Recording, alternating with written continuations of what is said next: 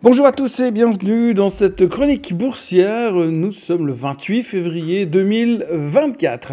Si je devais résumer la journée d'hier, je dirais que c'était pas mal de blabla pour pas grand chose à la fin. Les chiffres économiques qui sont sortis étaient faibles, mais pour être franc, depuis lundi matin, tout le monde attend les chiffres du PIB américain qui sortira tout à l'heure et ceux du PCE qui sortiront demain. Ces deux chiffres nous permettront de savoir si l'économie US a réussi un exploit en montrant une croissance forte et une inflation faible.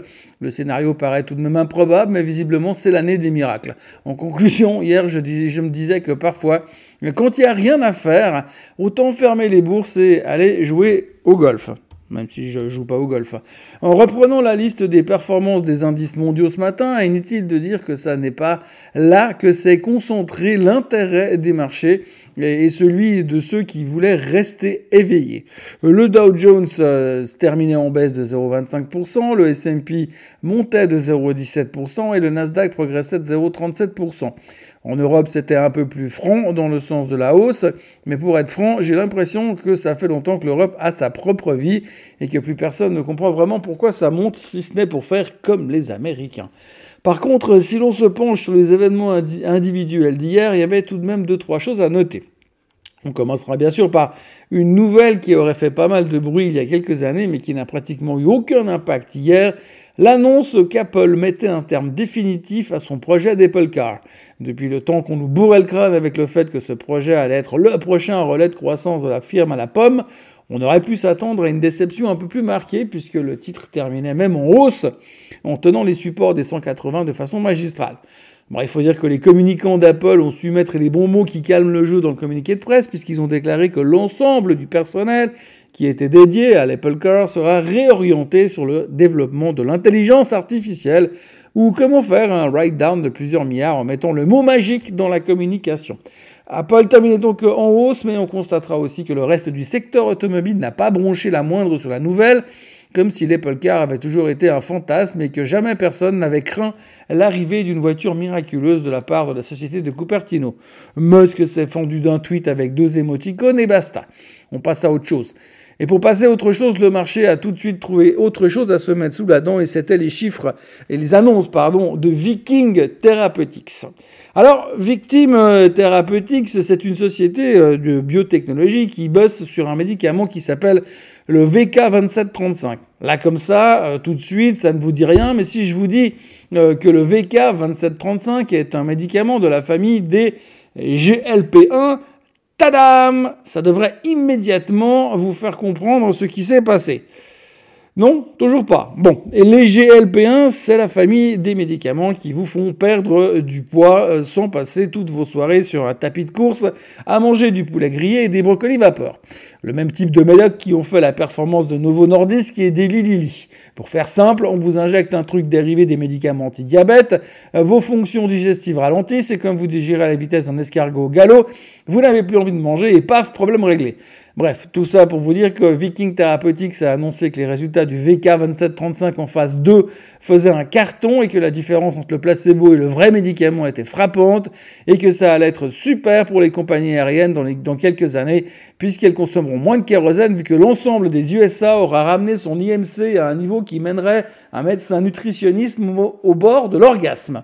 Du coup, les traders sont passés de finalement Apple ne fera pas de voiture à on va tous maigrir les experts se sont jetés sur Viking Therapeutics et ont, décidé de se dire que les avancées sur le VK 2735 devraient générer de l'intérêt de la part des grandes sociétés pharma qui pourraient fournir le réseau de distribution et que du coup, ça sentait quand même bon le takeover. Le titre a explosé de 104%.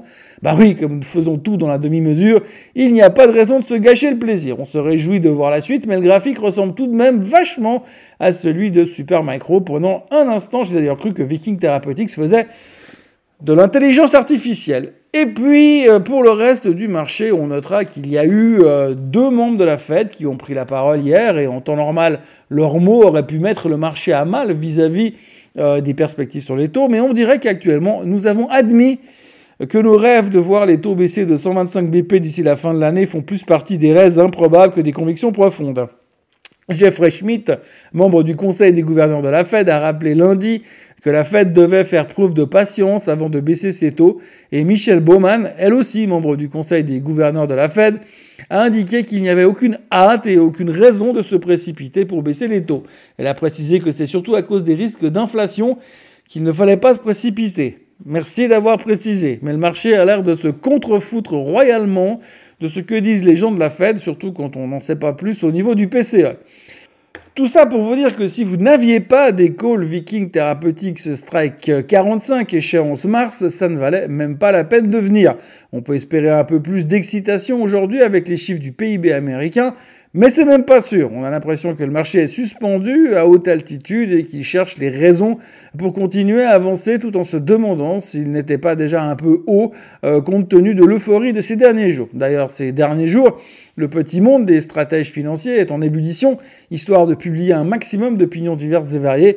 Rien que ce matin, sur un site internet financier américain, j'ai trouvé deux articles publiés côte à côte. Le premier disait Est-ce que les actions américaines sont dans une vue spéculative? L'histoire dit que non et le second titrait Peu importe l'angle sous lequel on analyse le marché, il est surévalué.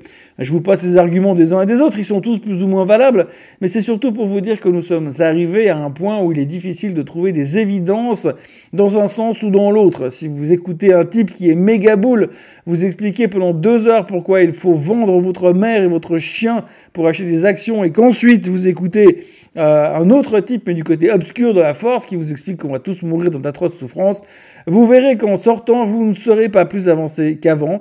Il ne vous restera qu'une pièce de monnaie dans votre jeans pour jouer votre retraite à pile ou face. ce matin, l'Asie ne fait pas grand-chose et attend également de voir ce qu'il faut penser de l'économie et de l'inflation US. Le Japon recule de 0,01%, Hong Kong est dans le rouge de 0,14%, et la Chine recule de 0,3%, pas de quoi se relever la nuit non plus. Du côté du pétrole, les inventaires publiés hier soir ont mené les intervenants à se dire que c'était quand même plutôt bullish, ce qui fait que le baril frise les 79 dollars sur le WTI à l'heure actuelle. Et il faudra aussi noter que la Russie a stoppé ses exportations d'essence pour 6 mois. Bon, on n'a pas le droit d'acheter ce que les Russes exportent, alors ça nous fait une belle jambe, mais c'est surtout pour les Indiens. L'or est à 2039 et je suis tombé sur un chart sympa il y a quelques heures. Le chart en question démontre que les outflows sur les ETF sur l'or sont massifs, alors que les inflows sur les ETF bitcoins sont tout aussi massifs. C'est peut-être pour ça que le bitcoin a tapé les 57 000 dollars hier. Côté news du jour, hier soir, il y a eBay qui a publié de bons chiffres et qui annonçait une hausse du dividende. Le titre se traitait en hausse de 3% after close. Même narratif du côté de First Solar qui annonce de bons chiffres et des bonnes perspectives. D'ailleurs, au vu des publications du secteur, on a l'impression que le solaire retrouve un peu de vigueur dans la lumière du petit matin gris. Et puis, la star de la nuit aura été Beyond Meat, puisque le fabricant de fausses viandes a publié son trimestre en ligne avec les attentes, mais ils ont annoncé une nette amélioration des marges euh, pour la suite de l'année chose qui a énormément plu aux investisseurs, aux intervenants, puisque le titre se traitait en hausse de 75% after close, et encore, sans avoir annoncé de partenariat avec Nvidia. Au niveau de la politique et des guerres, Biden a remporté la primaire démocrate dans le Michigan, et c'est fou de voir que des gens sont prêts à voter pour lui, sachant que l'on ne sait pas trop où il sera à la fin de son second mandat mais sûrement pas dans sa tête. D'ailleurs, à ce propos, un sénateur américain a demandé, euh, a invoqué euh, la demande d'un article de la Constitution afin de destituer Biden en, en expliquant qu'il avait plus vraiment toute sa tête. Et puis, puisque l'on parle de tête qui ne fonctionne pas trop bien, on peut citer Emmanuel Macron, roi de France, qui vient de se faire reprendre par pratiquement l'ensemble des gouvernements européens qui, eux, ne veulent pas envoyer de troupes en Ukraine. Il semblerait que l'élève de Brigitte ait été un peu présomptueux en parlant de consensus, ou alors il pense que son vote à lui compte dix fois plus que celui des autres. Vu le melon, ça ne serait pas étonnant. Pour ce qui est des chiffres du jour, nous attendons impatiemment la publication du PIB US, et puis il y aura Bostich et Williams de la Fed qui vont parler. Ça devrait nous occuper suffisamment jusqu'au PCE de demain. Côté publication du trimestre, ce soir, il y aura Marathon Digital, Snowflake, Salesforce et C3 AI. Ça ne changera pas la face du marché, mais individuellement, ça pourrait swinger. À l'heure actuelle, les futurs sont en baisse de 0,04% et on sent qu'on a besoin d'un coup de main pour donner la direction du prochain mouvement. Passez une très bonne journée et on se revoit demain, comme d'habitude.